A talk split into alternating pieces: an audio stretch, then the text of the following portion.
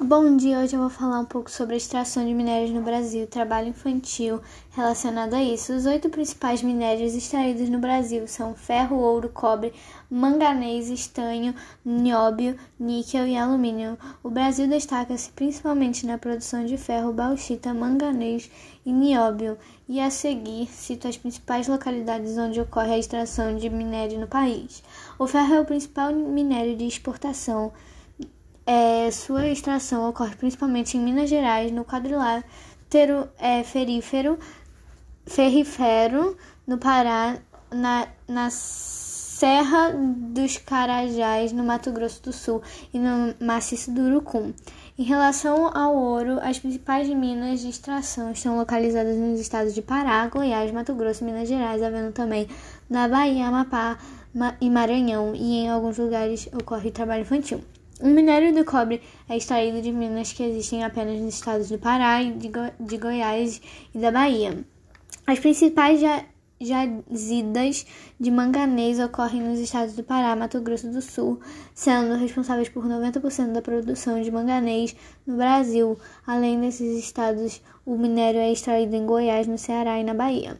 O Brasil possui a terceira maior reserva do estado do mundo. As reservas brasileiras, localizadas na Amazônia, estão na província mineral do Mapuera, Mapuera no Amazonas e na província estanifera de Rondônia. As maiores reservas ativas de nóbio no mundo estão no Brasil. Em, em segundo e terceiro lugar estão Canadá e Austrália. Os estados de Minas Gerais é, Amazonas e Goiás são donos das maiores reservas nacionais. Segundo a ANM, o Anglo American é responsável por quase 60% da extração brasileira de níquel. Os, os principais estados produtores de níquel são Goiás, Pará, Minas Gerais, Piauí e Bahia.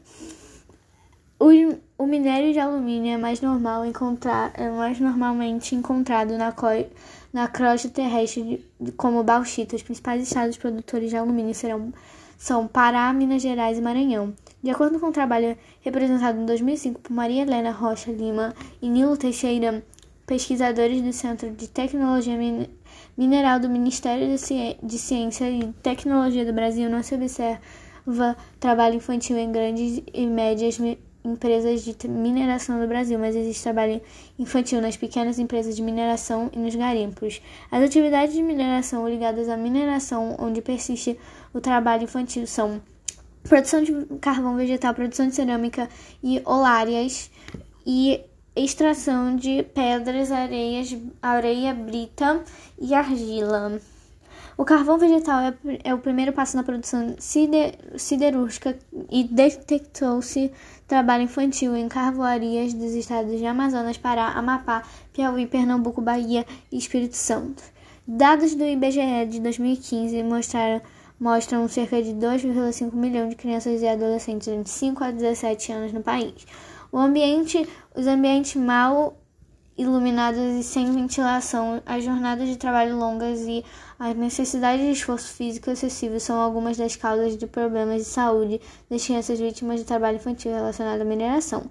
Além de causar fadiga crônica, podem ocorrer distúrbios do sono e problemas de irritabilidade de irritabilidade nos, no, nos garimpos ilegais de ouro pode haver também contaminação pelo mercúrio, considerado o terceiro poluente mais tóxico à saúde humana. A queima do carvão libera uma função, uma fumaça densa que pode causar problemas respiratórios. Além disso, as crianças podem ter outras doenças devido ao ambiente salubre. Também sofrem, sofrem mutilações por queimaduras devido às altas temperaturas de fornos e cavoarias no Mato Grosso do Sul, Pará, Goiás, Mato Grosso e Tocantins. Ainda há crianças e adolescentes trabalhando.